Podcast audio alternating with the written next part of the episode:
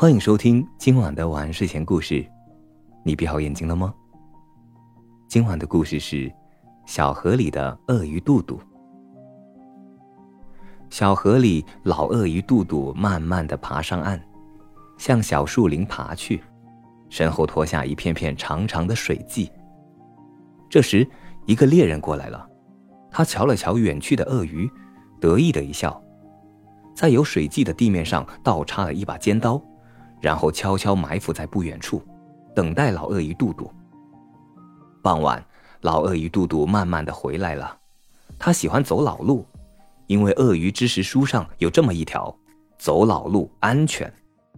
老鳄鱼活了这么多年了，一直都是这么过来的，没吃过亏。因此，这回他又走回了老路。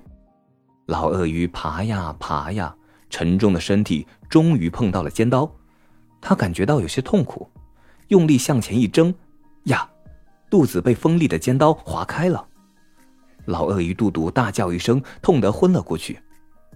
那个猎人见肚肚不动了，慢慢走过来，推开老鳄鱼，拔出地上的尖刀。就在此时，传来了一声大喝。你敢捕杀国家保护动物？走到警察局去！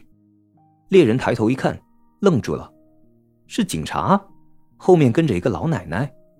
原来老奶奶早就发现了他的阴谋，赶紧去报了案。我我该死，我该死！猎人不停的求饶。走，警察把他带走了。老奶奶掏出针线，一边唠叨一边缝老鳄鱼肚肚的伤口。伤口一缝好。老鳄鱼慢慢的苏醒了，他见老奶奶在身旁，以为是老奶奶害的他，立即向老奶奶扑过去。你这个坏老太婆，干嘛要害我？我没害你。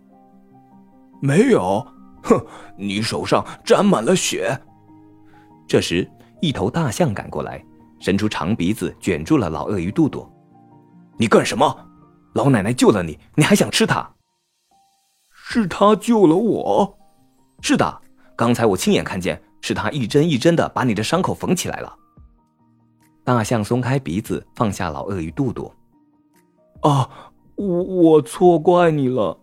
老鳄鱼满脸惭愧，向老奶奶求饶。老老奶奶，原谅我吧。老奶奶轻轻的抚摸着老鳄鱼肚肚的头。今后啊，要看清楚好人还是坏人。老鳄鱼点点头，慢慢的向小河爬去。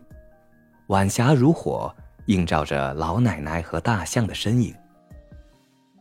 这个故事告诉我们，走老路也不是很安全。好了，今晚的故事就讲到这里。我是大吉，一个普通话说的还不错的广东人。晚安，好梦。